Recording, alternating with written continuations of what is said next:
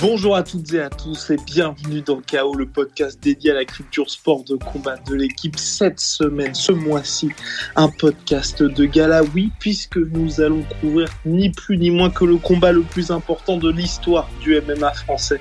Francis Ngannou, Cyril Gann s'affrontent le 22 janvier prochain pour la ceinture heavyweight incontestée chez les lourds de l'organisation UFC Ultimate Fighting Championship. Et puis comme à chaque fois, la Dream Team est ici.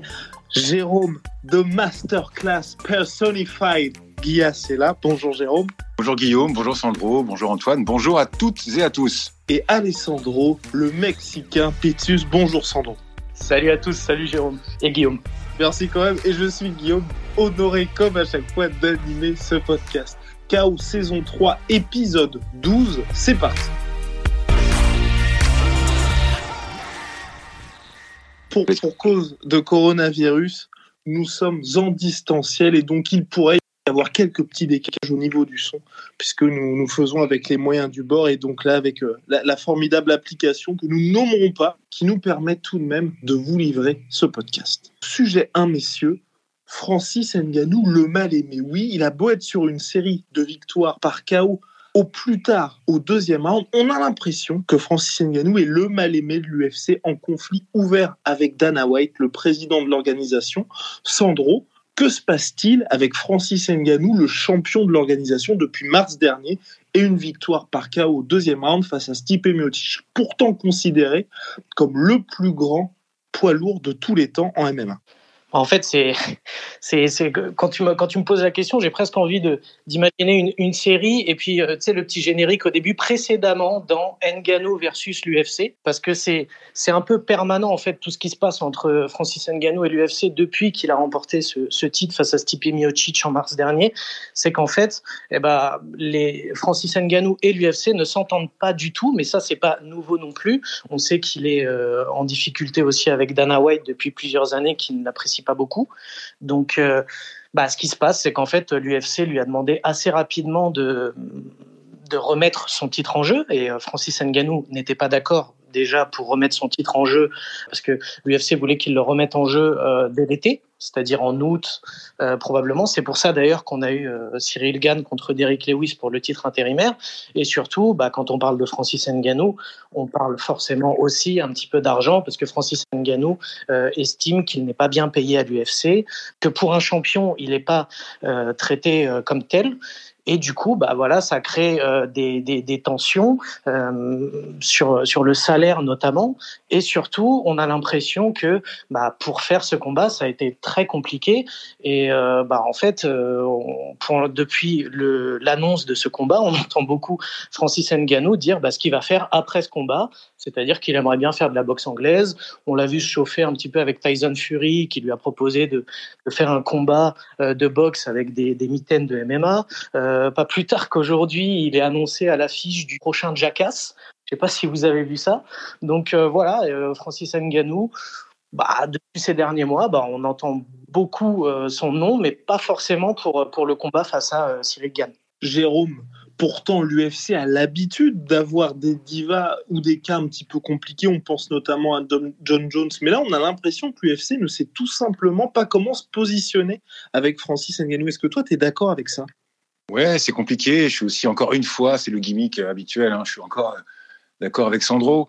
L'UFC a du mal, effectivement. Il y a, il y a vraiment beaucoup d'animosité entre Dana White et Francis Ngannou parce que euh, pour son premier title shot, il avait demandé beaucoup, beaucoup d'argent.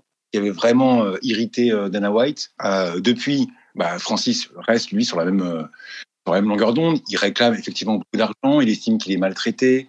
L'UFC le fait pas combattre très très souvent. Francis m'avait raconté qu'il qu s'en plaignait. Lui, il était prêt à combattre tous les quatre mois, au moins deux fois par an. Là, on voit ces trois derniers combats, c'est euh, un combat par an. Euh, c'est très compliqué euh, pour Francis. Il n'arrive pas à trouver euh, vraiment le, dire, le moyen d'échange régulier, apaisé avec Dana White. Du coup, euh, du coup, ouais, l'UFC sait pas trop, trop comment le gérer. Alors des divas, on en a eu effectivement. John Jones, Conor McGregor, mais c'est les mecs qui font beaucoup de pay-per-view.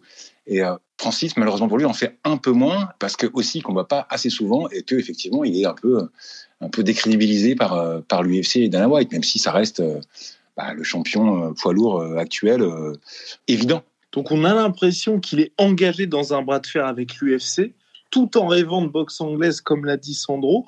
Sandro, est-ce que toi tu penses que ça, ce rêve de boxe anglaise, de combat contre Tyson Fury, il a aussi parlé de Deontay Wilder, est-ce que c'est finalement une impasse pour Francis Ngannou? Parce qu'on a du mal à s'imaginer le voir dans un ring face au champion du monde Tyson Fury ou celui qu'il a été pendant 5 ans WBC Deontay Wilder Ouais, ça, ça, fait penser un peu à une impasse parce que je pense vraiment, bon, déjà, il faut rappeler que Francis Ngannou, il a 35 ans, donc euh, il a encore quelques belles années devant lui, à mon avis, mais euh, il n'est pas non plus de, première jeunesse, il n'a pas moins de 30 ans, euh, il a un certain background derrière lui, et encore une fois, je suis désolé, mais c'est quand même l'un des, des, points centraux quand on parle, euh, enfin le point central quand on parle de Francis Ngannou, c'est l'argent. Et à 35 ans, il le dit lui-même, il a envie de faire de l'argent. Et en boxe anglaise, on sait que voilà, on peut prendre un chèque assez faramineux très rapidement.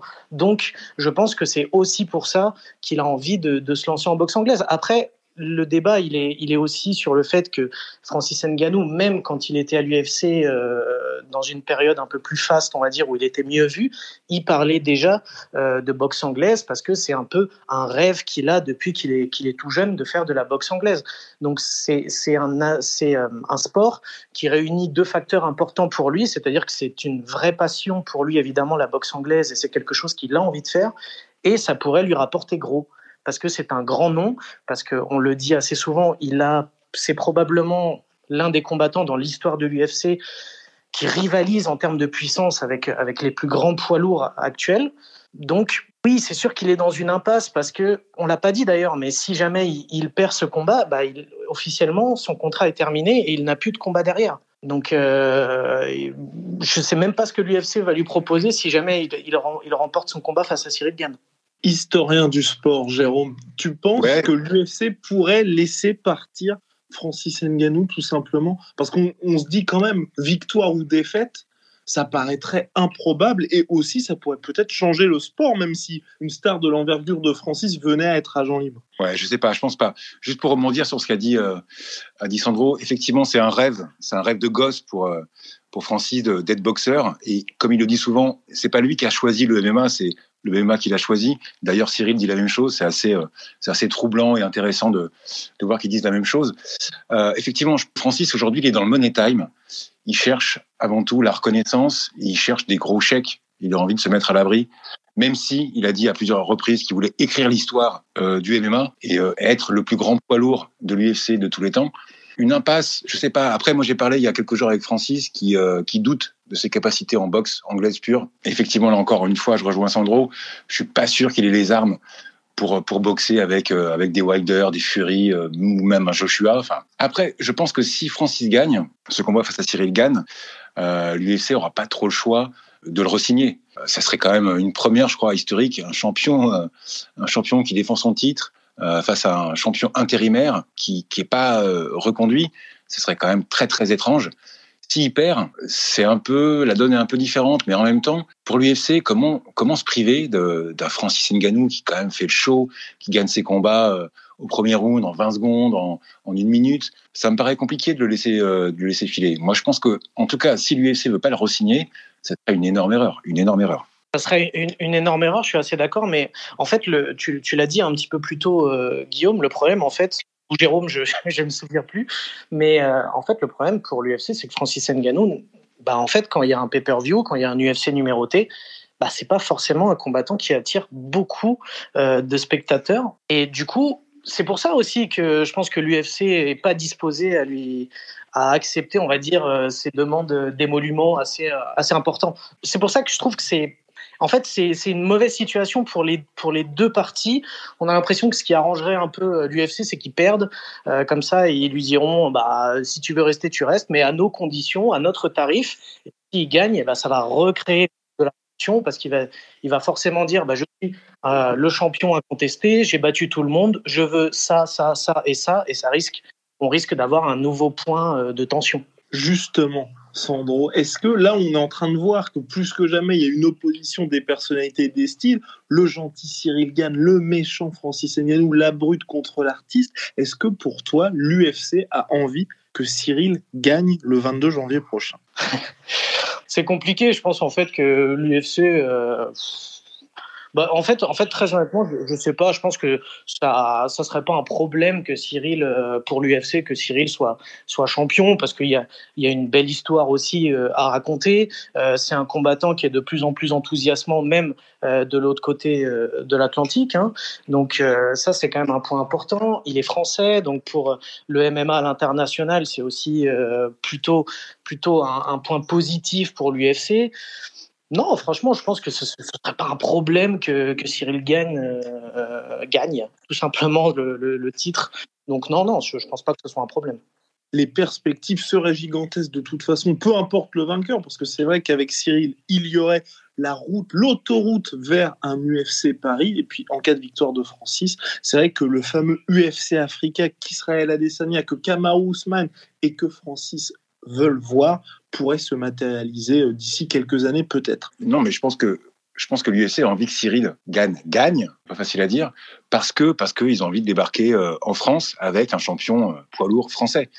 Mais comme ils sont malins à l'UFC, effectivement, comme tu l'as dit Guillaume, je pense que c'est bien aussi pour eux si Francis gagne aussi, parce qu'effectivement, ils pourront faire un UFC Africa qui serait une première également. Donc, difficile à dire, effectivement, si, si l'UFC a, un préféré. Mais en tout cas, pour l'arrivée en France, effectivement, de l'UFC, euh, qui gagne, euh, s'impose, bah, c'est tout bon. Et puis juste une, dernière chose, messieurs, euh, par rapport au, style juste de, Cyril Gann qui avait été un peu critiqué, notamment par Dana White, notamment après les victoires face à Rosenstruck, qui avait dit ok il est fort, mais c'est pas spectaculaire, c'est pas génial, c'est pas électrisant. Bon, on a vu quand même que pour euh, la ceinture intérimaire face à Derrick Lewis, on va dire qu'il a, gagné un peu des galons en termes de, spectacle. Et donc, du coup, ces, critiques qui venaient surtout des États-Unis et surtout de Dana White se sont un petit peu atténuées. Donc, c'est aussi quelque chose qui est important, on va dire, avec l'UFC, c'est que voilà, il faut un champion de clinquant euh, qui soit beau à voir, beau à voir selon eux, selon leurs standards. Et ça, c'est aussi important de le, de le signaler. Entrons dans le vif du sujet, messieurs le choc Cyril Gann, Francis Ngannou, main event de l'UFC 270 à Anaheim en Californie. On s'attend véritablement à un choc entre peut-être sûrement les deux meilleurs poids lourds actuels. D'un côté Cyril Gann, invaincu en carrière, de l'autre la machine à KO Francis Ngannou. Jérôme, s'il te plaît, la masterclass pour nous présenter les forces en présence parce que tout porte à croire qu'on aura une véritable opposition de style. Effectivement, on va pas bouder son plaisir. Tu l'as dit euh, très bien, Guillaume. C'est effectivement, je pense, le combat chez les poids lourds idéal qu'on attend. Euh, effectivement, il n'y a pas, photo, il n'y a pas débat. aussi aujourd'hui, il y a 40 ans, on oublie. Euh, Cormier a pris sa retraite. Jones, bah, voilà, pareil, euh, on attend toujours qu'il euh, euh, soit enfin apaisé avec Dana White et l'UFC, et il sera sans doute le prochain adversaire du, vainqueur, et encore, c'est pas sûr. Mais oui, on attend un combat électrisant. D'après mes infos, aucun des deux n'a envie d'aller à la décision. Les deux veulent finir le combat avant la ligne. Je pense que le vrai enjeu, c'est les deux premiers rounds. Si Cyril Gann arrive à passer la tempête des deux premiers rounds face à Francis, là, ça va devenir vraiment très intéressant. Et je pense que Cyril aura toutes ses chances de s'imposer. Le vrai enjeu, il est là. Si Francis, à mon avis, arrive à passer sa droite, voire le point avant, parce que que ce soit la droite ou le point avant ou le point gauche, il peut très bien, très bien mettre KO. Euh, ça va être très compliqué. Je pense que ça va être un ouragan, un ouragan dans les deux premiers rounds, et ça va être une guerre, une guerre incroyable, incroyable. Sandro, est-ce que tu as quelque chose à ajouter? Là, je m'y vois déjà. Ça va être euh, sur le papier, ça peut être complètement dingue. On peut peut-être se poser la question, et d'ailleurs, Sandro, je t'apostrophe là-dessus. Est-ce que Cyril a ce qu'il faut justement pour déjouer la machine Nganou? Parce que, comme l'a dit Jérôme, deux rounds comme ça, ce n'est que deux rounds, mais ça veut dire dix minutes enfermées dans une cage avec ce que Cyril qualifie, en parlant de Francis, un animal qui met tout le monde KO. Est-ce que Cyril a les armes pour, euh, pour, pour battre Francis? Bien sûr que oui. Franchement, euh, je pense que c'est aujourd'hui le poids lourd qui a le, plus de chance d'embêter Francis par son style. Alors évidemment, Jérôme a, déjà pas mal parlé dessus, euh, parce que c'est un, un combattant extrêmement technique, on le sait, qui est dans le mouvement. C'est un peu... c'est Francis Ngannou, Cyril Gann, c'est thèse, antithèse, c'est deux, deux opposés. Ça n'a rien à voir entre les deux. Évidemment, absolument d'accord avec Jérôme, les deux premiers rounds seront les deux rounds qui vont un peu décider, pas de l'issue du combat, mais de la, du, du ton que, que, de ce combat, parce que évidemment, les deux premiers euh, on sait que c'est les deux rounds où Francis Ngannou est surpuissant, où il a le plus de peps aussi, et c'est là où il risque de lui faire euh, très très mal évidemment. Donc, à ta question, est-ce que euh, Cyril Gann a les armes pour embêter Francis Ngannou? Évidemment, avec du mouvement, ne jamais lui laisser le centre de l'octogone. Évidemment, ça c'est quelque chose, on n'en a pas encore parlé, mais c'est évidemment pour moi le point central, ne jamais laisser le centre de l'octogone à Francis Ngannou parce que c'est comme ça qu'il pourra euh, déclencher, on va dire, ses, assauts. Et on sait qu'un seul suffira. Donc voilà, tant qu'il s'en tiendra, j'imagine, avec le plan qu'il va mettre en place avec Fernand Lopez, même si euh, pour moi c'est toujours compliqué de faire un plan quand on est face à Francis Ngannou parce que mine de rien, alors c'est un peu un marronnier, mais on est obligé de le dire, je suis désolé, mais ça peut se terminer en 10 secondes aussi. Après, très clairement, la puissance, la puissance de feu, elle est du côté Francis. Le fight IQ, c'est-à-dire intellectuel de combat, l'intelligence de combat, le déplacement, et du côté de Cyril. Après, euh, voilà, effectivement, il faut, il faut gérer euh, l'ouragan qui va, qui, va, qui va arriver. Et je pense que ça arrivera. Euh, Francis a aucun intérêt à essayer de faire durer le, faire durer le combat. Maintenant, si, si Cyril arrive à encaisser quelques coups et à tenir à distance grâce à son kick, son kickboxing et son expérience du Muay Thai, là, ça peut devenir super intéressant et on peut peut-être aller voir une soumission. Mais après, du côté de Francis aussi, j'ai bien aimé le côté euh, la brute versus l'artiste, mais c'est un peu plus euh, compliqué que ça. Euh, c'est pas une brute épaisse, euh, Francis. Il a des armes aussi en, lutte, en soumission. Et, et, en plus, il a tellement de puissance qu'avec un seul bras, il avait fait, euh, je sais plus contre qui, mais avec un seul bras, il peut faire, voilà, il peut faire une clé de bras avec un seul, avec un seul bras, tellement il est puissant. Donc ça peut vraiment être super intéressant. Alors, Jérôme, tu vas poursuivre sur ta lancée. Le le mythe peut-être du Francis Ngannou patient qu'on avait vu contre Stipe Miocic lors du dernier, dernier combat, la dernière sortie de Francis Ngannou. Est-ce que ça existe vraiment ou c'est tout simplement, la, on va dire, la, la dernière fois qu'on a vu Francis, les gens ont découvert quelque chose qui était peut-être toujours là, mais c'est juste que pour battre Stipe Miocic, il fallait avoir cette approche-là. Et peut-être que là, on verra un Francis qui aura un petit peu plus envie plus offensif dès le début, comme ce qu'il avait fait face à Jersey Rosenstruck et son KO en 20 secondes seulement.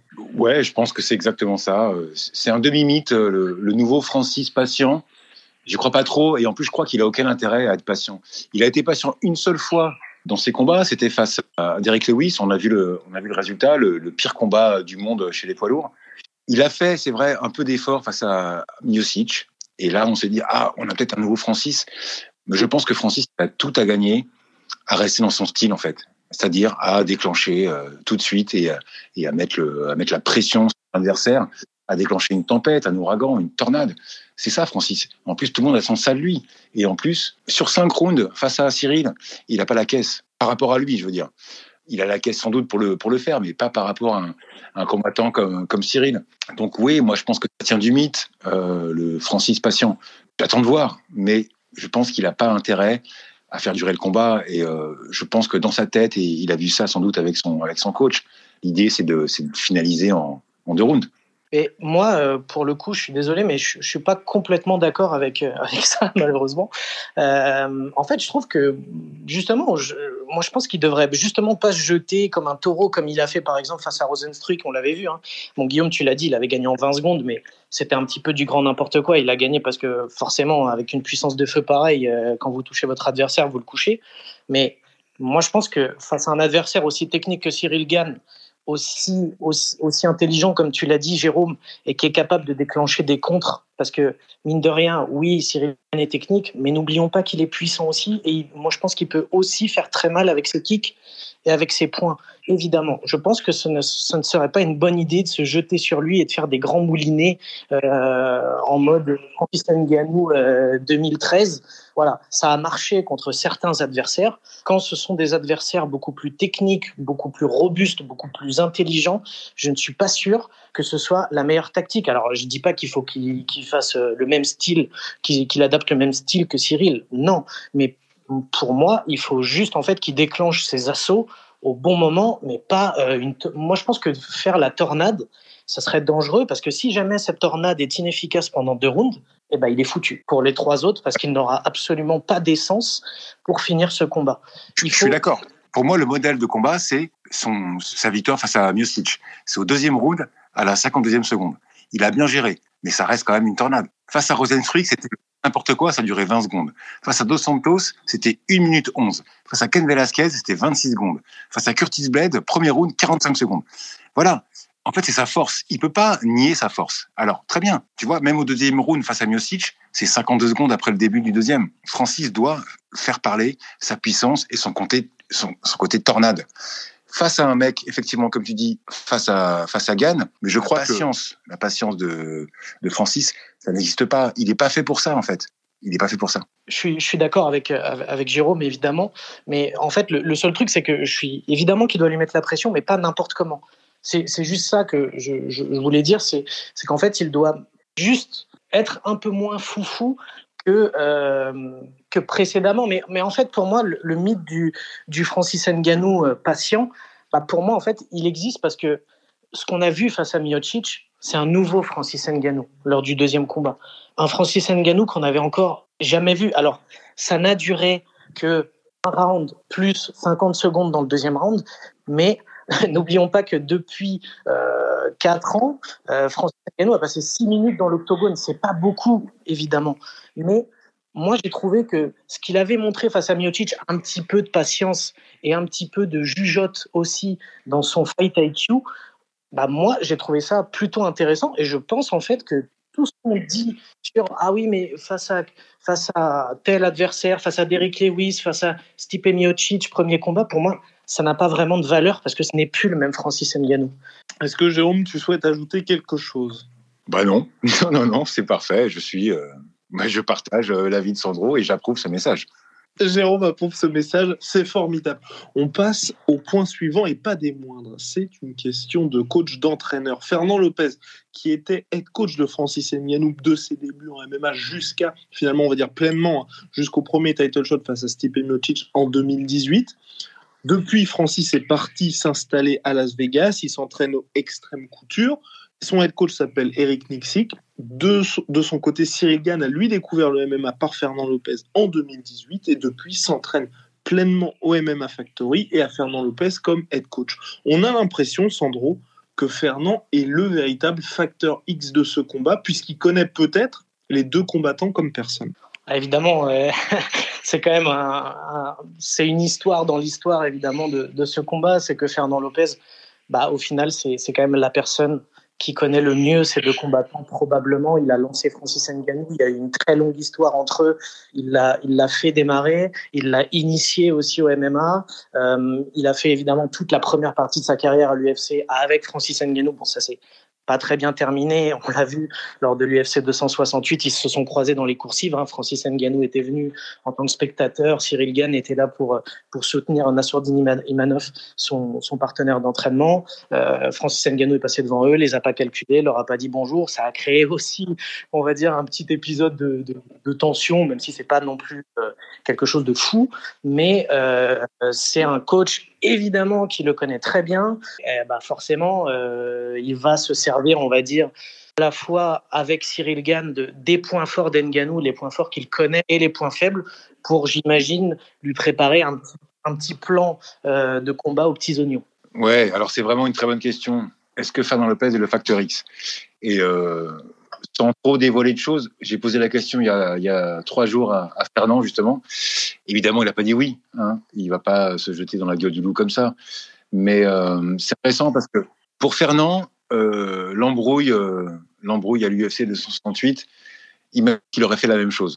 Qu'il avait été dans la même situation que Francis, il aurait fait pareil. Il serait pas venu saluer, il serait passé à côté.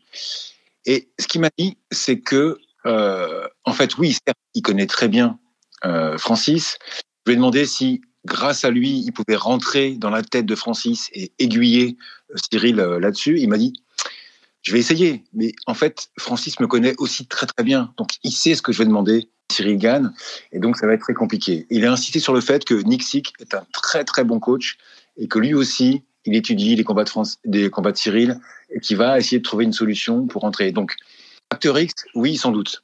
Malgré tout, parce que Fernand m'a dit, il y aura, forcément un peu d'émotion de part et d'autre, et peut-être que ça peut changer la donne. Après, ce sont deux professionnels, et euh, même quatre professionnels si on parle des head coach.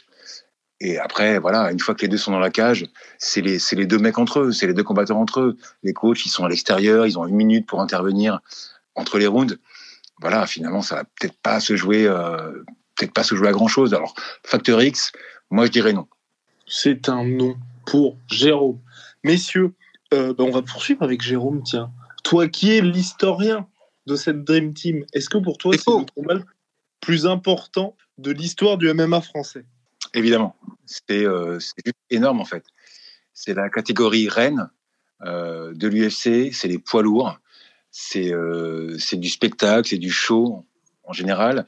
Quand on est autour de la cage, pour ceux qui ont la chance d'avoir fait des UFC, on entend les frappes, euh, ça met des frissons à chaque, à chaque coup. C'est juste euh, incroyable. Et là, je pense qu'on a vraiment les deux meilleurs poids lourds actuels au monde, en MMA, mais peut-être même dans tous les sports de combat euh, confondus. On attend Teddy Riner, peut-être, un jour, on verra. Mais oui, oui, c'est extraordinaire, c'est extraordinaire. Francis a, déclaré dans l'équipe il y a quelques années que il était un pur produit du MMA français. Cyril Gann est français. Il a, a très peu de combats, il est déjà euh, champion intérimaire des poids lourds.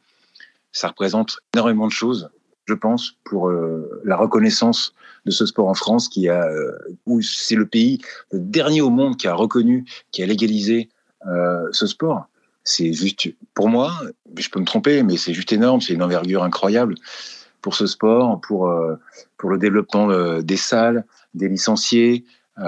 ouais, c'est juste génial en fait, génial et il n'y a toujours pas eu les conférences de presse, ni même le premier combat. Donc rassurez-vous, tous les ingrédients sont là pour qu'il y ait une revanche explosive, peut-être en France, d'ici quelques mois.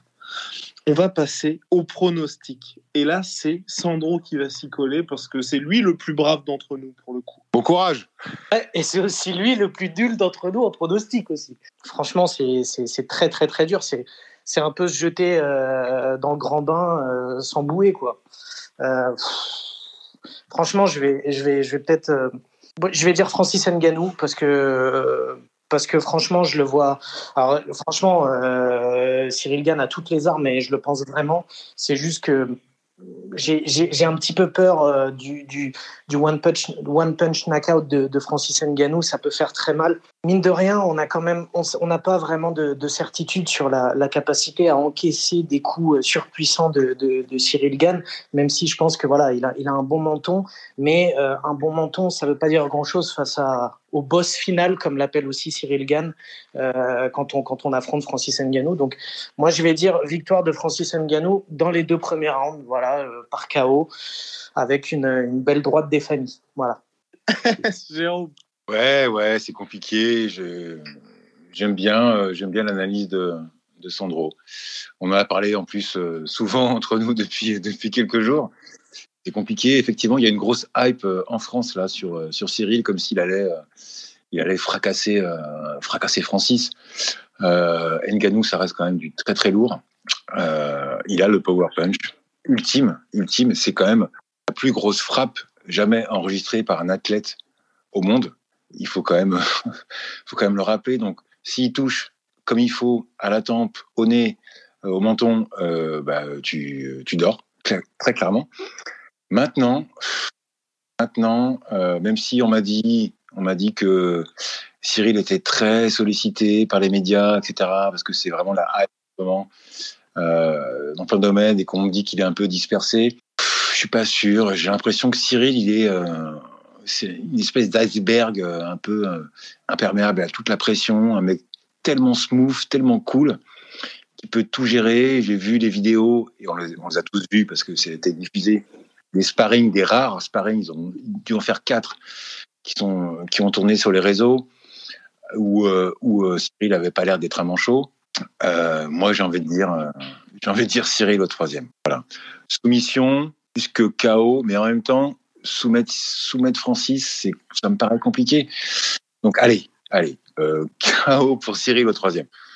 Oh wow, eh bien pour ma part, ce sera un KO, TKO plutôt de Cyril Gann au quatrième round, parce que oui, Sandro, je partage complètement ton avis. Cyril ne peut pas encaisser une frappe à pleine puissance de Francis Ngannou. Aucun être humain sur Terre ne le peut. Sauf que Cyril, il a affronté et il a battu Jairzinho Rosenstruck et Derrick Lewis, qui sont, à mon sens, les deux plus grosses machines à KO dans la catégorie heavyweight en dessous de Francis Ngannou. Et à chaque fois, lors de ces deux combats, il n'avait pas été touché. Donc, c'est des arguments qui, de mon côté, font plutôt pencher la balance en faveur de Cyril, même si je, je suis entièrement d'accord avec Jérôme. Les deux premiers rounds, je pense que personne ne va respirer. Est-ce qu'on avait un mot à ajouter ou bien nous sommes Ouais, alors- sur cette prévue? Ah, Sandro. Pour rebondir sur, euh, sur ce que tu as dit, évidemment, c'est très vrai sur euh, Rosenstruck et Derek Lewis. Évidemment que c'est des gros cogneurs et évidemment que Cyril les a maîtrisés, franchement, assez facilement, même plutôt facilement. Mais encore une fois, euh, si Rosenstruck et Derek Lewis, c'est le niveau 7, on va dire, euh, de la puissance, Francis Ngannou, c'est niveau 20.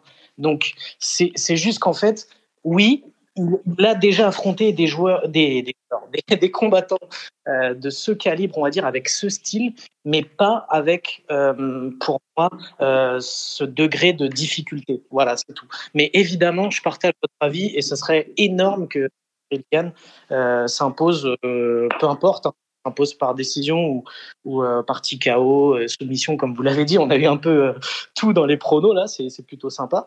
Mais, euh, mais voilà, évidemment, ce serait, ce serait absolument fabuleux et il a les armes pour contrecarrer la puissance d'Enganou. Mais je pense que 20 minutes, si ça va, si ça va jusqu'à la décision, je pense qu'il pourra pas ne pas prendre un seul coup dur de la part d'Enganou. Ça me paraît franchement impossible. Si je peux dire un dernier mot, Oui, je pense que ça va être juste euh, incroyable. C'est un combat qu'on attend, qu'on a envie de voir. Ça va être une guerre, ça va être fabuleux. Que ça dure 10 secondes ou 25 minutes, on va se régaler. Eh bien voilà, rendez-vous la semaine prochaine dans la nuit du, du 22 au 23 janvier. Ça s'annonce explosif. Francis Ngannou, Cyril Gann pour le titre poids lourd de l'UFC. Le podcast est malheureusement déjà terminé, messieurs. Oh non Oh, Mais on se retrouvera très vite. On va se retrouver très vite pour débriefer tout ça, bien évidemment. KO est disponible sur le site l'équipe.fr et sur toutes les plateformes de podcast habituelles. Merci à Antoine d'avoir réussi à mettre tout ça sur pied dans des conditions apocalyptiques dignes de ce qui va se passer à Anaheim à l'UFC 270. À la prochaine.